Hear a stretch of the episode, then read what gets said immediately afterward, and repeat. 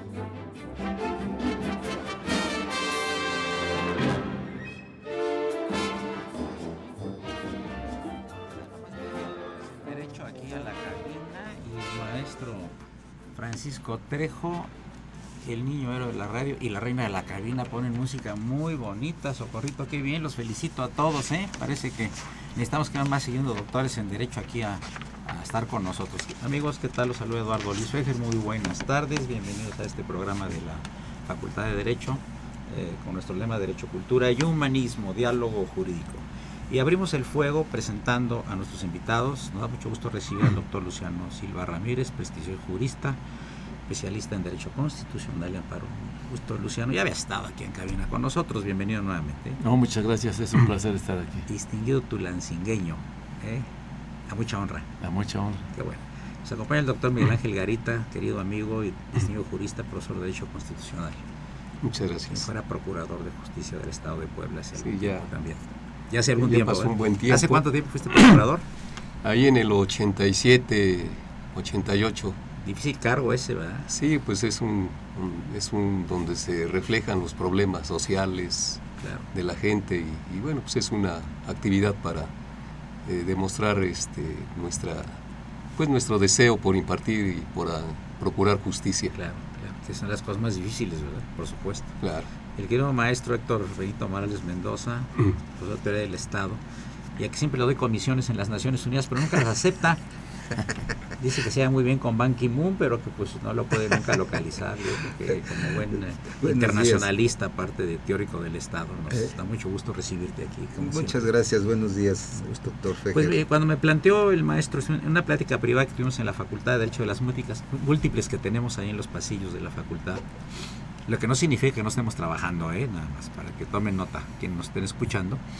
Me planteó el maestro Héctor Benito Morales Mendoza eh, que ahorita está muy candente el mm. tema del constituyente de la ahora Ciudad de México, eh, que ha causado gran controversia. creo que hay hasta un señor que es bombero, que está anunciándose para ser constituyente, lo que me parece muy bien, porque un constituyente debe ser plural, ¿no? Como lo fue el del 16-17, ¿no? Definitivamente muy plural, ¿no? Yo creo que eso enriquece, ¿no? Después se le dará la forma jurídica, ¿no? Claro. Pero siempre la opinión de cualquier persona que llegue ahí es una opinión valiosa que tiene que evaluarse y en dado caso, pues volverse ley, ¿no? Eh, ¿cómo, ¿Cómo haría ese planteamiento? Esto realmente es, es un poco inusitado, ¿no? Porque que desde 1917 no teníamos un Congreso Constituyente. Así es. Eh, hace 100 años. Aunque de hace tiempo para acá, digamos de hace más de unos 10 años, una década que yo me acuerde, se ha venido insistiendo en que la, el distrito, el antes Distrito Federal, se convirtiera en una entidad federativa más, a modo de que los que habitamos en la Ciudad de México no fuéramos ciudadanos de segunda, según se, se, se, se manejaba, se decía. Entonces, eh, con el tiempo, con la propuesta de, varias gentes, de la academia, eh, es que se llegó finalmente a que se tomara en serio el problema y a que se presentara ya la ocasión y el escenario de tener un proceso, un proceso constituyente para lograr que la Ciudad de México tenga su propia constitución. Entonces no es este, es algo que, que, responde a todo un proceso. Correcto. Luciano.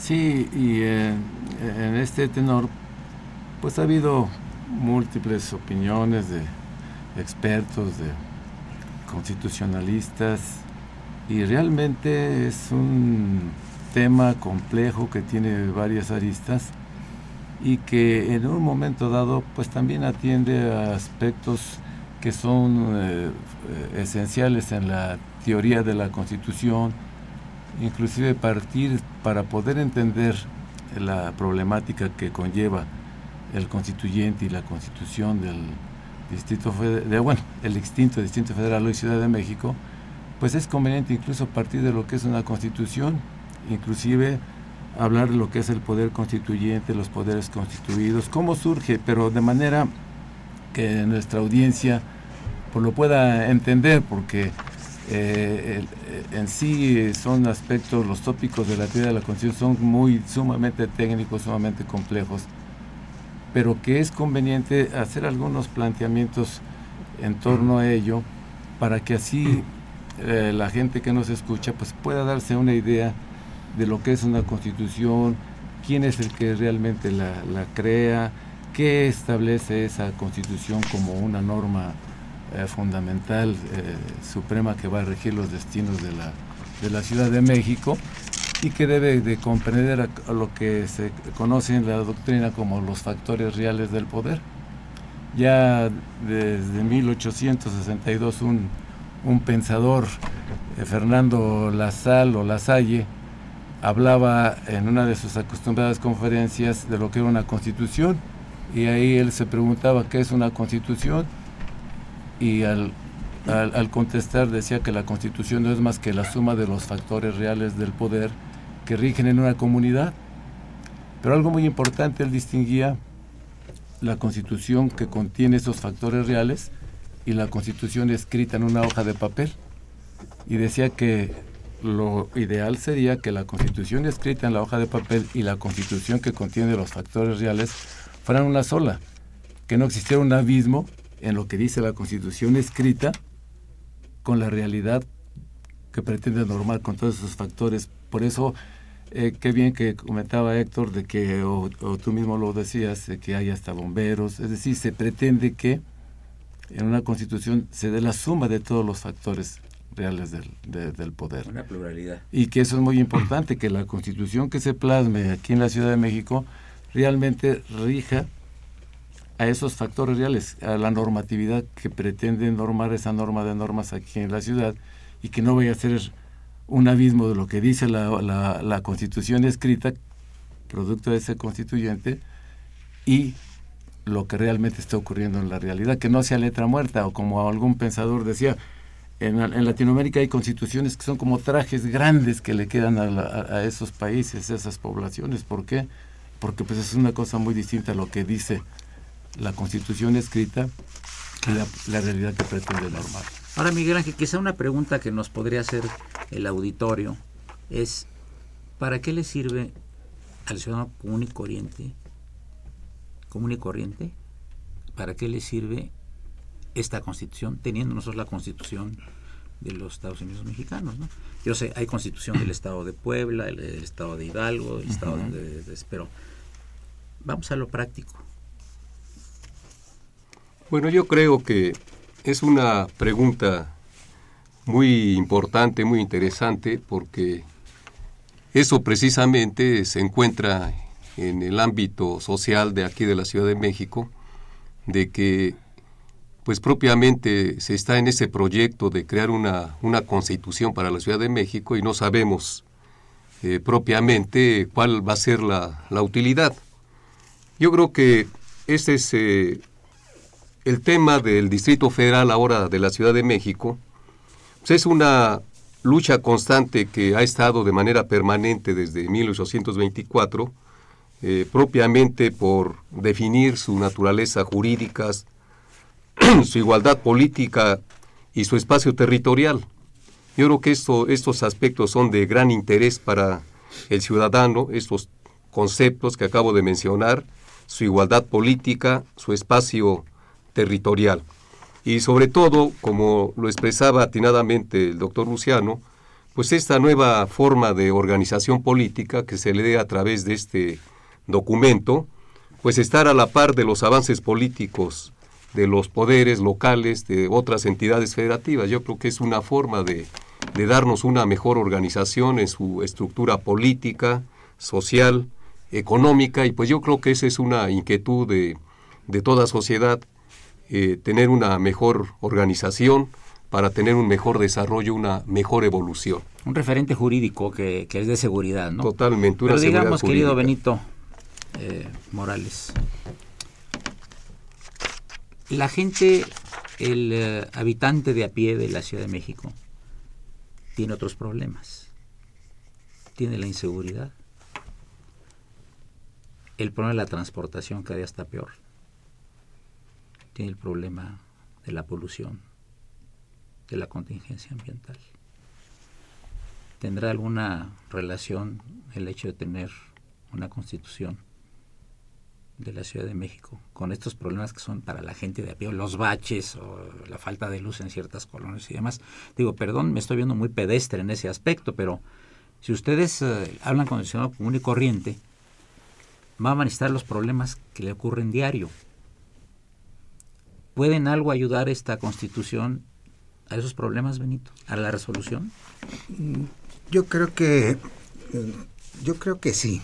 Por definición, la constitución eh, que tuviera la Ciudad de México ya como una entidad federativa daría oportunidad a un margen mayor de actuación que ahorita como quiera está más acotado.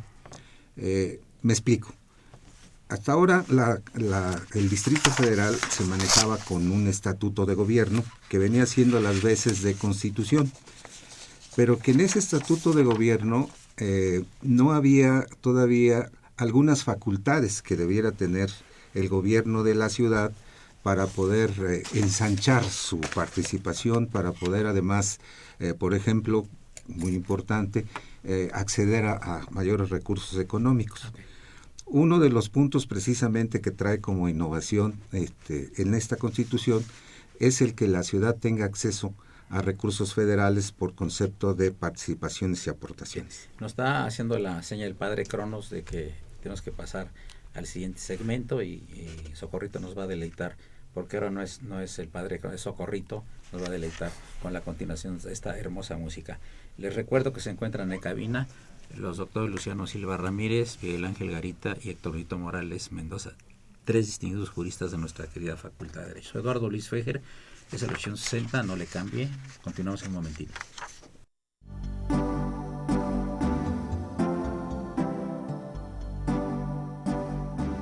Está usted escuchando Diálogo Jurídico, Derecho, Cultura y Humanismo.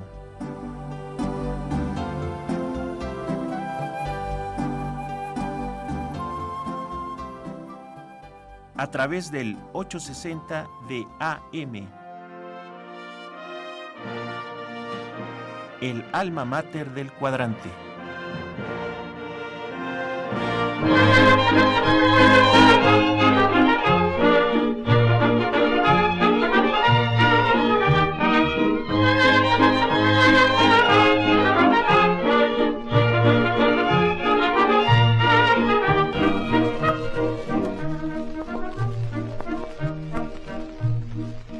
Comer un durazno desde la raíz hasta el hueso. No le hace que sea güerita, será mi gusto y por eso me de comer un durazno desde la raíz hasta el hueso.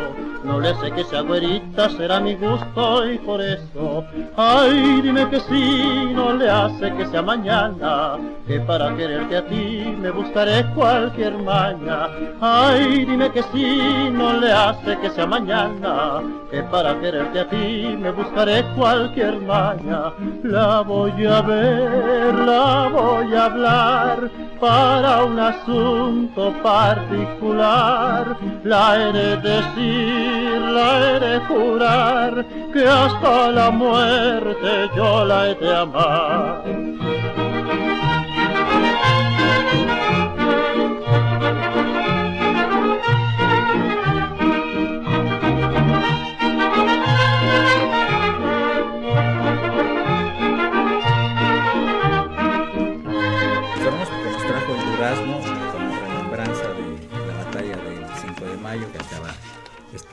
Fausta y grata fecha de pasar hace algunos días.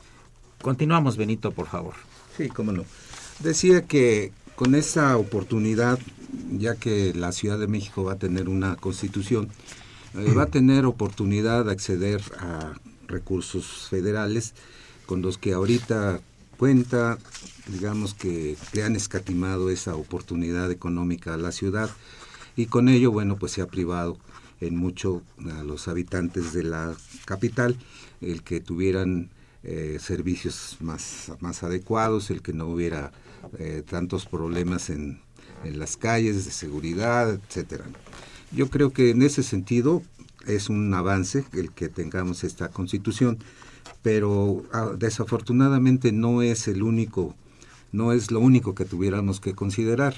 No sé mis colegas qué opinen, porque hay otras cosas en las que eh, la constitución de la Ciudad de México pues se, está, pensamos nosotros que se va a ver muy acotada en términos de que no puede ir más allá eh, la Asamblea Constituyente aquí en la Ciudad de México de lo que ya la Constitución Federal, la Constitución de la República establece y además eh, de lo que está establecido en el propio decreto que se publicó para que entrara en vigor las distintas reformas a la Constitución de 52 artículos eh, para que pudiera darse esta oportunidad de que la Ciudad de México contara con una Constitución. Yo creo que ahí sí tendríamos que ser un poco más puntuales porque si nos podemos analizar cuáles serían los beneficios que pudiéramos tener, pues la verdad es que con mucho de lo que ahora se va a repetir, pues ya no es grande el tramo que se va precisamente a lograr con esta, con esta oportunidad de una asamblea constituyente para tener una constitución específicamente para la Ciudad de México. Voy a dar los teléfonos, a la palabra al maestro Luciano Silva. Eh, 55 36 89 89. Repito, 55 36 89 89 y la da sin costo 01 850 52 688. Repito, 01 850 52 688. Luciano, tú vas a abundar un poquito en lo que está diciendo el, maestro. Ahora, eh, quiero preguntar también yo, antes de que me contestes lo que, es decir, continúes con lo que estaba hablando el maestro, abundándolo. Em, la composición de este constituyente es muy curiosa y ha recibido muchísimos comentarios en muchos sentidos. Si quieres abundar sobre lo que dijo el maestro y luego comentar con el maestro Garita la segunda parte. ¿Por qué tanto interés? ¿Y por qué la composición de esa forma? ¿Es democrática o no es democrática? Sí, es, muy importante lo que comentaba yo al inicio, que para que la gente entienda estos aspectos sumamente complejos de la doctrina constitucional, que era conveniente mencionar brevemente lo que es una constitución. Y, por eso es prudente señalar que la constitución pues, es la norma suprema escrita, que contiene los principios, las reglas, disposiciones y decisiones políticos fundamentales que rigen a un pueblo y la organización y atribuciones de los poderes públicos, es decir, legislativo, ejecutivo, judicial y de los organismos constitucionales autónomos, en este caso locales, pero también las relaciones de estos con los habitantes de aquí, en este caso de la Ciudad de México, preservando, promoviendo y respetando sus derechos fundamentales, los llamados derechos humanos. Es muy importante que se conozcan esos contenidos que incluso en una clasificación eh, que se hace clásica en la doctrina constitucional se habla de una parte dogmática que contiene todos los, o lo que llamamos derechos humanos, y una parte orgánica que contempla las disposiciones que rigen las atribuciones y funcionamiento de los poderes públicos, porque no perdamos de vista que vimos una división de funciones, un poder ejecutivo, en este caso que lo encabezaría el jefe de gobierno, un poder legislativo que lo encabeza la Asamblea Legislativa. Y un poder judicial cuya cabeza del poder judicial, órgano de gobierno aquí en el Distrito Federal, que les llaman órganos de gobierno del Distrito Federal, pues es el Tribunal Superior de Justicia. Pero también hay algunos órganos constitucionales autónomos, una Comisión de Derechos Humanos del Distrito Federal, etcétera, etcétera. Es decir, que la gente debe de tener presente qué es lo que debe contener una constitución para que se considere como eso, como una constitución, como una ley suprema, la ley de leyes. Y no perder de vista, y eso es lo que nos preocupa y nos inquieta a los tres, es que la constitución como norma suprema contiene los principios, las decisiones políticos fundamentales que mencionaba yo. Y a las leyes secundarias que de ella emanen, les corresponde ir detallando todos esos principios generales. Por ejemplo, lo que comentaba aquí Benito, en la Constitución se deben de plasmar los derechos del medio ambiente y ya una ley secundaria va a detallar todas estas cuestiones, estos problemas que se han presentado cómo se van a batir, quién va a ser la autoridad que tiene las facultades para batir estos problemas, pero sin olvidar que estamos dentro de un régimen federal, hay una constitución federal y como bien decía Benito, la constitución, producto del constituyente de la Ciudad de México, debe de seguir los lineamientos de la Constitución Federal, no puede ir más allá de lo que plasma la Constitución Federal en el título quinto y en relación al artículo 41. Y es muy importante tenerlo presente porque va a ser un reto para los constituyentes tomar en cuenta estas cuestiones que son esenciales. Primero que la constitución no debe de desarrollar aspectos como si fueran leyes secundarias, sino que nada más los principios esenciales, básicos, fundamentales. Y eso es muy importante, que se deben de tener en cuenta. Ahora, también es muy importante tener presente que el que crea una constitución es el poder, el llamado poder constituyente originario.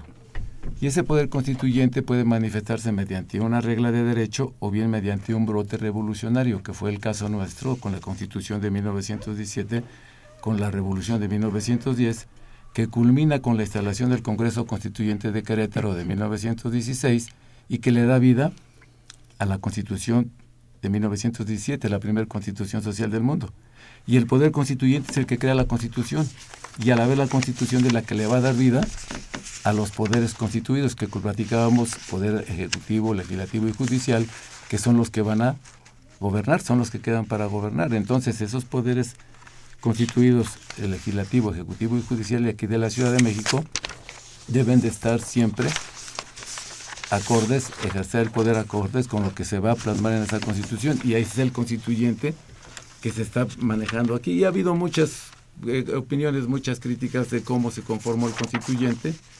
Inclusive se nos invitó a emitir algunas opiniones de cómo debía hacerse constituyente para que realmente fuera el constituyente originario que le daría vida a esta constitución y que no vaya a ser una ley reglamentaria de lo que ya se tenía y se tiene en el artículo 122. En fin, son varios aspectos que debe de cuidar el, el, constituyente, que es el que crea la constitución y le va a dar vida a los poderes constituidos aquí en la Ciudad de México. Sí, bueno, yo creo que, que independientemente de los pros y los contras que se tienen respecto a este nuevo proyecto de una de hacer una constitución aquí para la Ciudad de México, pues yo pienso que, que debemos ir hacia adelante, y más que buscar los contras, debemos de ir buscando qué es lo que nos favorece. Claro. Y yo creo que aquí sí nos favorece en cuanto a que se da una oportunidad importante para tener una nueva forma de organización política de la Ciudad de México como centro de la República Mexicana, como capital de los Estados Unidos mexicanos. Yo creo que eso es muy importante. Eh, efectivamente se mencionaba aquí que en la Constitución de la Ciudad de México pues no se tiene más que reglamentar la Constitución General de la República. Yo estoy de acuerdo que se establezcan los principios generales de que establece la Constitución General, pero también dentro de nuestro sistema federal nos incorporamos la Ciudad de México como una entidad federativa y en ese sentido eh, hay un artículo de la Constitución que es la fórmula del sistema federal que establece que lo que no esté expresamente otorgado a la federación se entiende reservado a las entidades federativas. Y aquí viene precisamente la creatividad, o sea, no la creatividad para que eh, los legisladores que integren este cuerpo constituyente puedan ir más allá, como dijo Luciano, para reglamentar los diferentes programas que establecen las líneas generales que establece la Constitución, eh, no únicamente en la Constitución de la Ciudad de México, sino también después en las leyes federales. Yo creo que eso en las leyes, en las leyes generales que vayan a regir aquí en la Ciudad de México. Para mí las leyes eh, deben ser un proyecto de desarrollo económico y social para los habitantes, no debe ser lo contrario. Y en ese sentido yo observo y en este sentido este, veo que hay un, pues un embudo respecto a las facultades legislativas que tenía el Congreso respecto a la Asamblea Legislativa. Entonces, en este sentido le va a dar mayores posibilidades a la Asamblea Legislativa, al Congreso eh, de la Ciudad de México, para que se quite ese embudo de carácter legislativo y hay algunos aspectos que por alguna situación X no legislaba el Congreso, ahora va a tener la posibilidad de hacerlo el Congreso de la Ciudad de México. Pues yo creo que ahí va a ser muy importante para destrabar muchos problemas.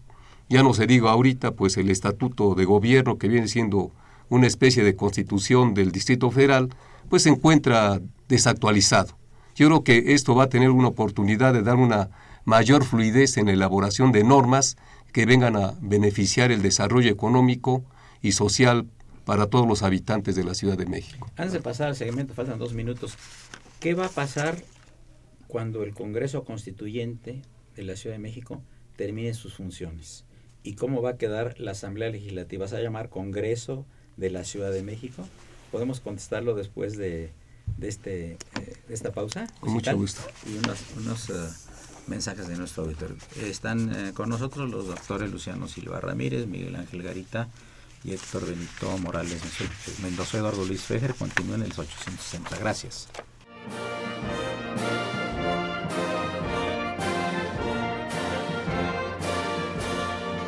Su opinión es importante. Comuníquese. Nuestro número 5536 8989. Del interior de la República 01800 50 52 688.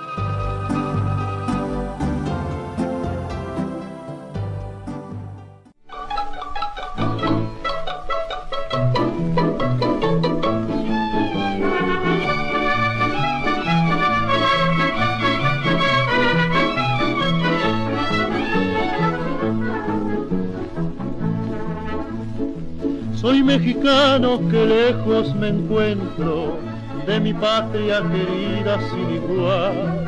Aunque lejos me encuentro estoy dispuesto a cumplir con el servicio militar por mi patria mexicana tan querida que Hidalgo y Morelos nos dejó por ella estoy dispuesto a dar la vida, no me importa perderla por nuestro pabellón. Aunque me encuentre acá en el extranjero, mi patria es lo primero y que viva mi nación.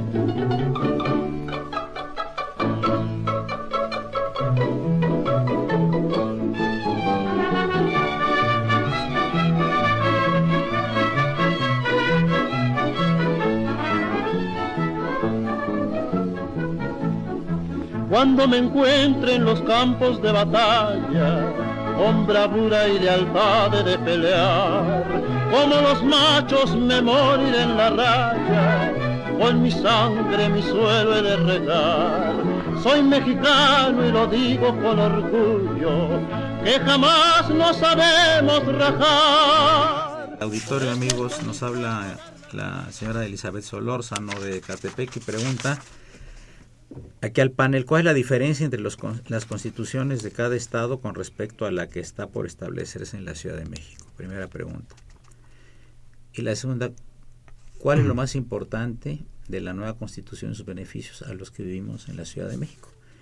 Por favor, Luciano, ¿cuál es la diferencia de las constituciones de cada estado con respecto a la que está por establecerse en la Ciudad de México? Bueno, ahí es una situación formal porque eh, se ha establecido que aquí la naturaleza de la Ciudad de México, según el decreto de reforma, es una naturaleza, dijéramos, sui generis, porque eh, no tiene la, la, eh, estructura jurídico-constitucional establecida en la Constitución Federal para los estados.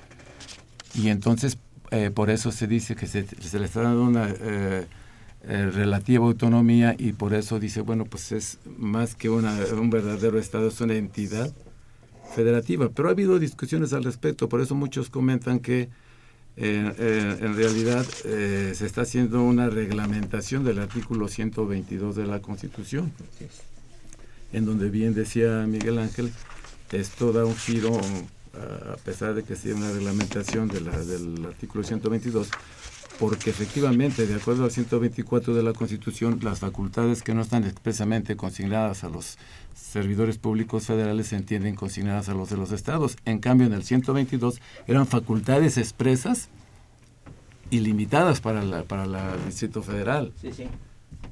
Entonces, eh, se está dando esta situación y de ahí que eh, no se está dando la estructura jurídico-constitucional que se establece eh, sustancialmente en el artículo 40, eh, pero sobre todo en el, el, 41.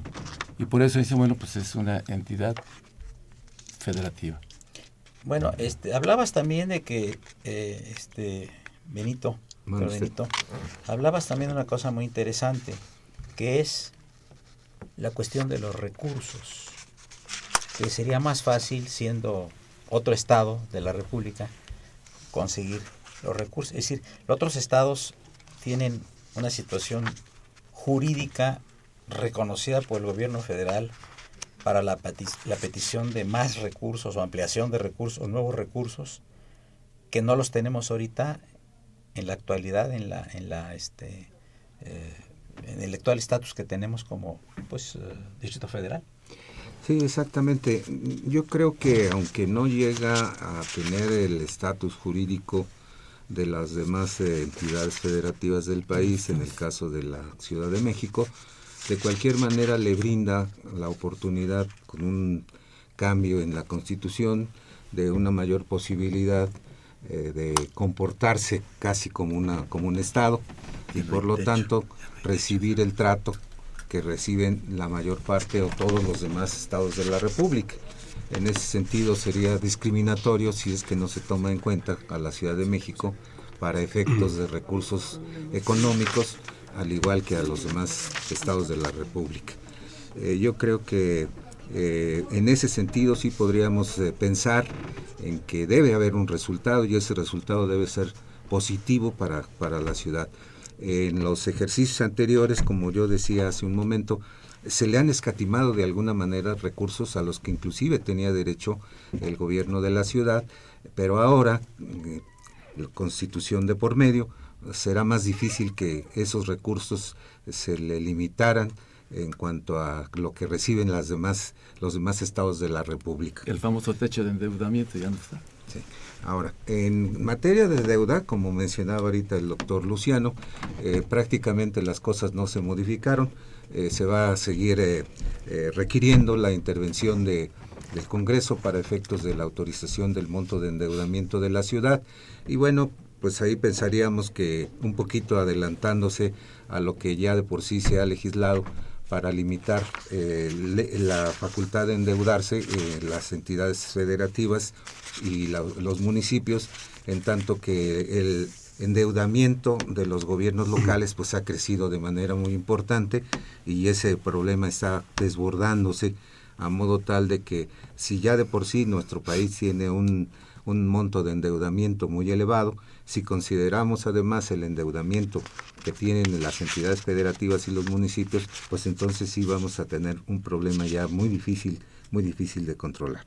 Lo que yo sí diría es que eh, lo que se debe evitar, eh, como creo que en, eso estamos de acuerdo los tres, eh, que esta constitución se convierta en una ley reglamentaria de, la, de la Constitución Federal. Eh, si nosotros eh, eh, le echamos un ojo al 122 reformado de la Constitución Federal, vamos a encontrar que prácticamente ahí está todo lo que se supone debe contener la Constitución de la Ciudad de México.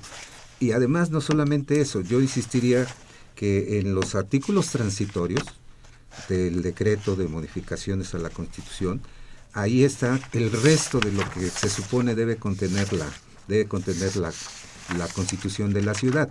Y si estamos con la idea de que se trata de un, eh, de un poder constituyente, pues un poder constituyente no se ve limitado. El poder constituyente, todos los que estudiamos derecho entendemos que este, eh, está representado precisamente como una atribución que el pueblo tiene, y en el caso, eh, lo que nosotros tenemos enfrente, que va a resultar de un proceso electoral, pues va a ser una asamblea constituyente, pero no el poder constituyente.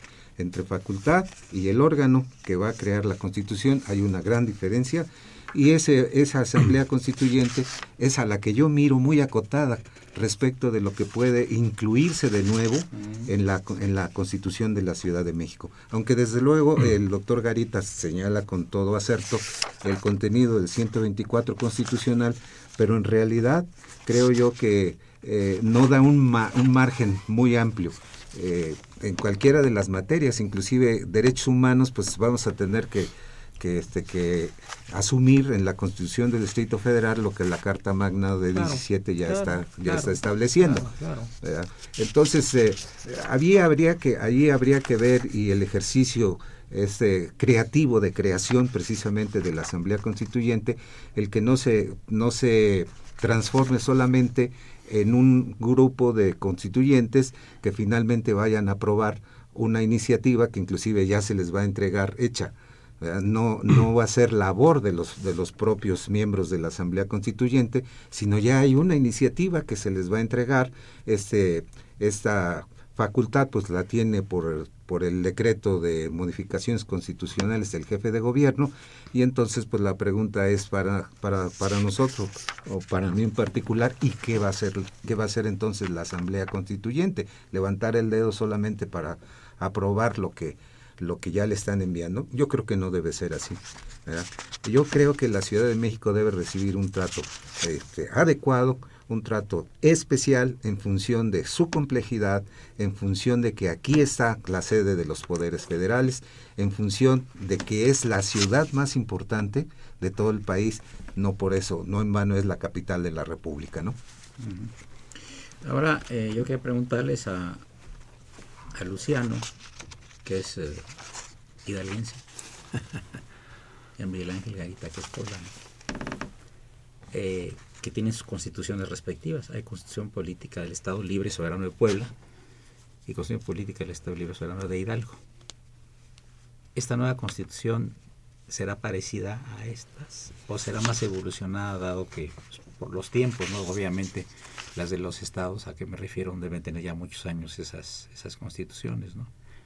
Por lo que respecta a Hidalgo, platícanos un poco. Debiera, debiera ser la, la constitución de la Ciudad de México eh, como lo han estado pregonando en los spots de que eh, va a ser una constitución de avanzada.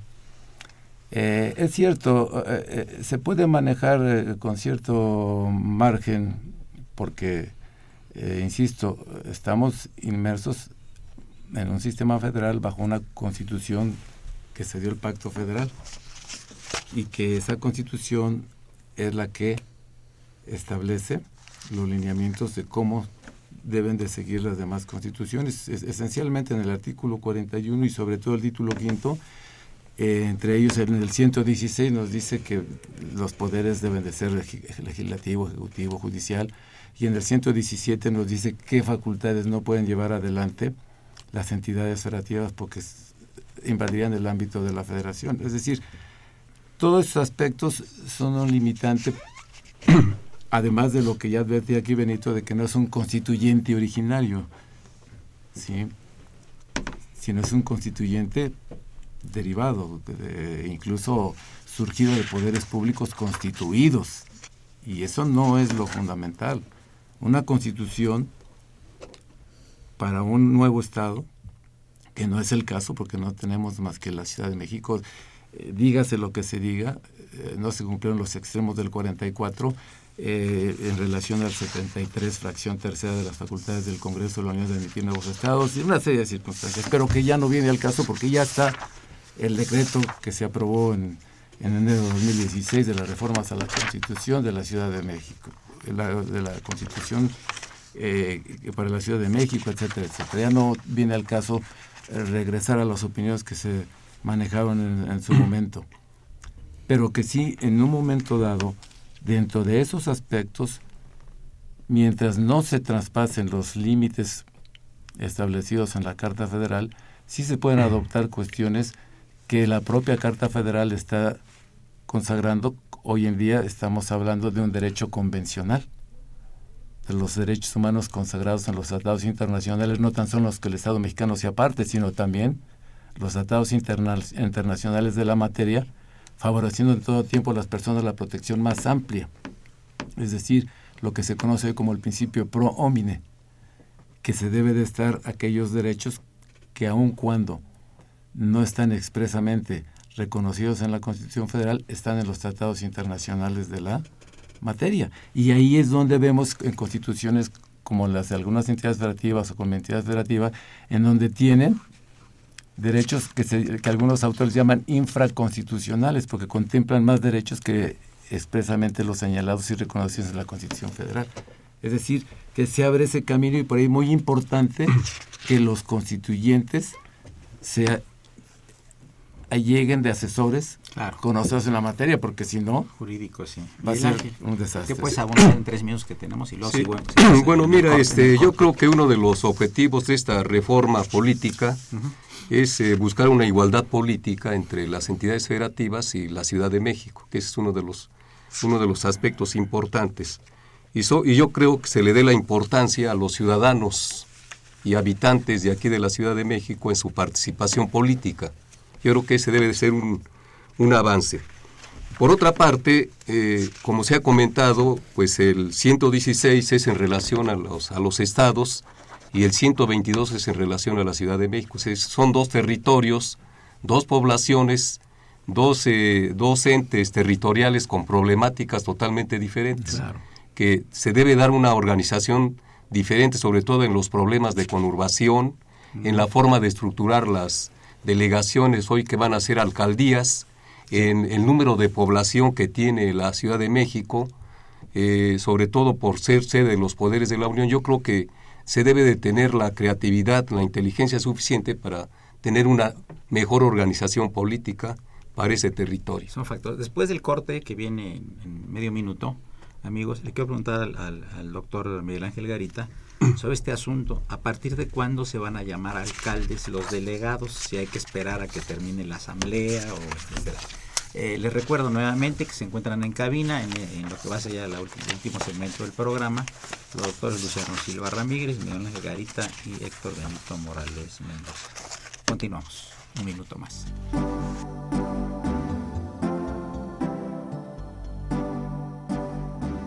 Está usted escuchando Diálogo Jurídico, Derecho, Cultura y Humanismo.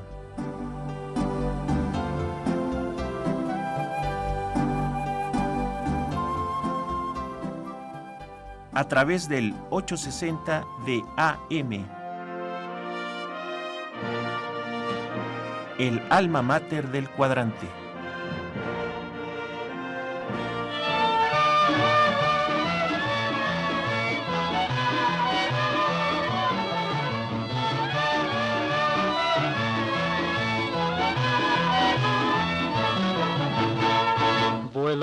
Vuela, vuela, pajarito, anda, llévale a mi amada esta canción. Anda, dile que solo ella es mi amorcito y la dueña de todo mi corazón. Anda, cuéntale todo lo que he sufrido por esta separación. Anda, dile que regrese lo más pronto, que me muero de la desesperación. Ay, ay, ya no puedo más sufrir. Ay, ay, ay, ay, así no puedo vivir.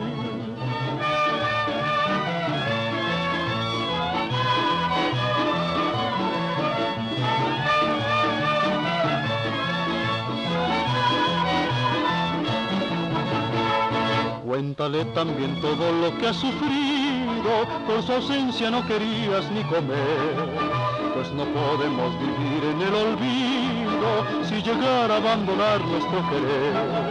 Anda pajarito lindo, no detengas para nada tu volar. Y si ella pajarito no te vengas, que yo quiero a los dos acariciar. Ay, ay, ay, ay ya no puedo más. Ay, ay, ay, ay, así no puedo vivir.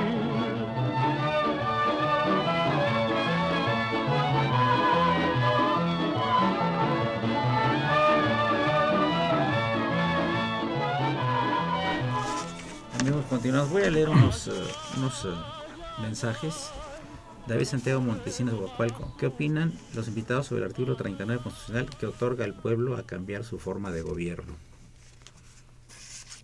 Ernesto Ramírez de Coyoacán. ¿Cómo se les llamará a las delegaciones? Ahorita lo va a abundar aquí el doctor Garita. Eh, Emilio Avilés de Tlalpan, que no se deje de comentar cómo va a afectar a las delegaciones y ahora cómo se les llamará a estas. Y Rodolfo Martínez, ¿por qué se les hizo de México? Que la ley lo rige y por qué el color rosa. A ver, Miguel Ángel, ¿tú tienes preferencia por algún color? Pues no, yo realmente no, no tengo... No estás en la cromática. No, no, no estoy en... Yo estoy ahorita por el color azul y oro, pero porque estamos de tiempo completo a la UNAM. Ah, claro, todos somos pumas. Somos pumas. son nuestros colores predilectos, el azul oro.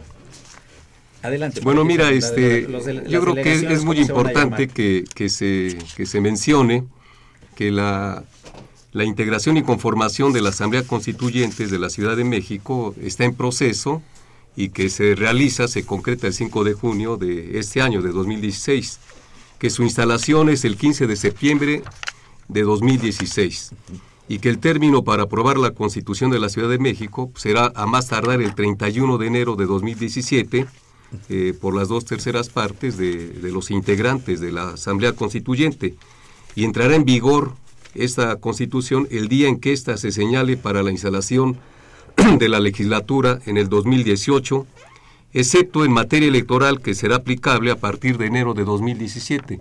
¿Por qué en materia electoral? Porque precisamente esto está en proceso también, eh, esta facultad que se le da en la materia electoral se le da a la Asamblea Legislativa, con el propósito de que empiece a instrumentar todo lo relativo a las alcaldías. Entonces yo creo que en este sentido, en el 2018, eh, que entra en vigor esta constitución de la Ciudad de México, entra en funcionamiento la primera legislatura, ya de acuerdo a esta constitución, y entra en funcionamiento las alcaldías, hoy este, delegaciones políticas, en donde se les va a dar una nueva conformación política en cuanto a su integración. Yo creo que ese, sin lugar a dudas, va a tener una mayor participación política de los ciudadanos y, aquí lo más importante es que, que destaque y en una mejor administración, en una mejor organización de estos entes territoriales. Yo creo que eso es lo que podríamos mencionar y propiamente la, eh, este, la Asamblea Constituyente, pues una vez que, que sea publicada la Constitución de la Ciudad de México, pues cesan ya sus funciones, ya no tiene que ver absolutamente eh, en, este, en este sentido.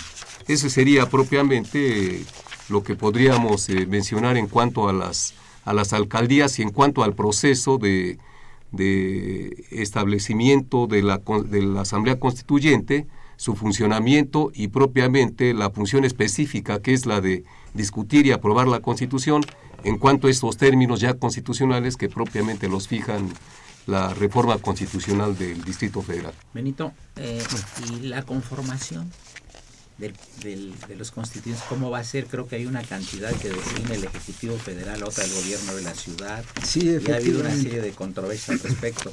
Brevemente, pues tenemos ya cuatro minutos para... Efectivamente, creo que ese es uno de los puntos eh, que mayor eh, controversia ha, ha causado, porque eh, efectivamente se, consideran 100 miembros para integrar la Asamblea Constituyente y de esos, de esos 100 miembros, 60 eh, van a ser electos por el principio de representación proporcional, haciendo los partidos políticos una, una sola lista para efecto de establecer ahí en el orden ¿Cuántos serían por partido político más o menos? Eh, ahí no, no, hay como 6, 7 partidos, ¿no? Sí, en ese en ese caso los partidos políticos son los que tienen que establecer el número de, de, este, de participantes. Pero lo cierto es aquí que el sistema de, de elección va a ser de representación proporcional y por listas. Luego hay 14 diputados que van a ser este, 14 miembros de la Asamblea que van a ser designados por la Cámara de Diputados, 14 por la Cámara de Senadores, 6 van a ser designados por el Ejecutivo Federal y 6 por el, por el jefe de gobierno. Entonces es una composición... ¿60-40? Sí, 60-40. Eh, yo creo que ahí sería eh, considerar que pues esos, eh, esos 40, ¿verdad? Con un poquito más de los que pudieran estar a favor de determinadas eh, líneas para ser aprobadas en la Constitución, pues hacen un peso que no debía que no debía existir. Para empezar, eh, debía además eh, ser en realidad gente que fuera propuesta para ser electa directamente y, y, no y no a través de los poderes constituidos. A eso ya se refería el doctor Luciano. Entonces, realmente no estamos en presencia al 100% de lo que podía ser una asamblea constituyente. Hay esos 40 que desvirtúan, a mi modo de ver, totalmente esa composición que daría lugar a una asamblea constituyente en términos del poder constituyente considerado como de origen. Y estaríamos entonces prácticamente en un, en un órgano constituido, eh, digamos, mixto entre electos por el voto del pueblo y, designados por, por las instituciones ya constituidas. Bien, pues amigos, llegamos prácticamente al, final del, del programa. Eh, Yo, si me permite, más, sí. una observación. Eh, para mí siempre la inquietud ha sido, qué bonito que tengamos una constitución con todo un catálogo de derechos humanos y las disposiciones que van a regir la organización, que el legislativo no sobrepase sus funciones e invada las del ejecutivo, del judicial, etcétera, etcétera.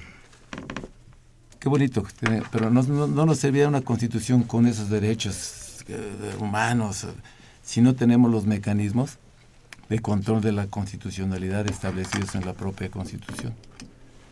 Porque si no, pues tenemos un documento, pero tiene cosas muy bonitas, pero va a ser letra muerta si no tenemos los mecanismos, los instrumentos para que se hagan efectiva. Y eso es un problema que debe de contemplarse en la Constitución y que lo deben de checar bien los constituyentes con sus asesores, porque si no, vamos a tener un documento bonito, pero que quizás sea nada más eso.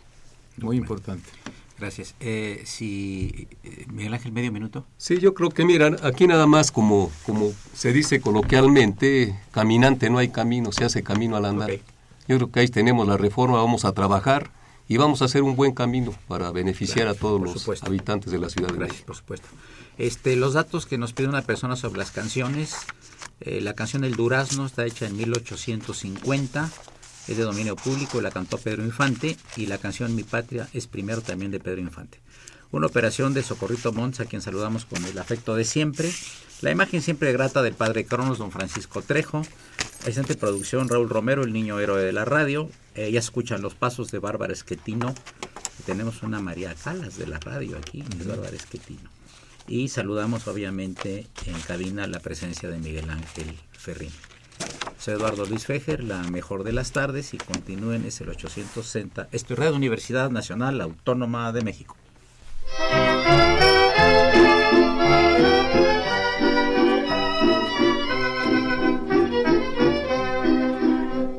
Cariño que Dios me ha dado para quererlo.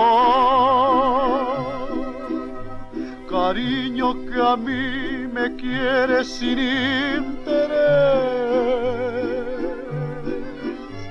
El cielo me dio un cariño sin merecerlo. Mirando a esos ojitos sabrán quién es. Ella no existe pena que desespere cariño que a mí me quiere con dulce amor. Para ella no existe pena que no consuele. Mirándole su carita yo miro a Dios. Ay, qué dichoso soy cuando la escucho hablar, con cuánto amor le doy este cantar. Ay, qué dichoso soy, con ella soy feliz. Su vida, mi cariñito que tengo aquí.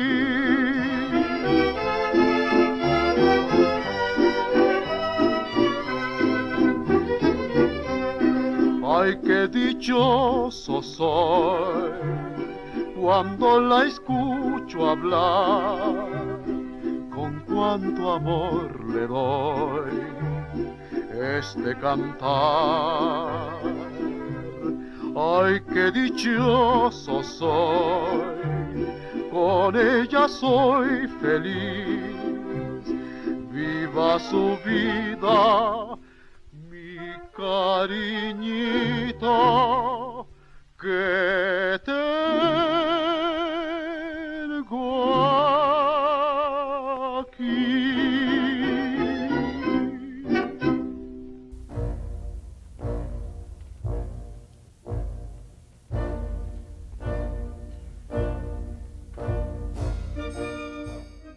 Diálogo Jurídico fue una coproducción de Radio UNAM y la Facultad de Derecho.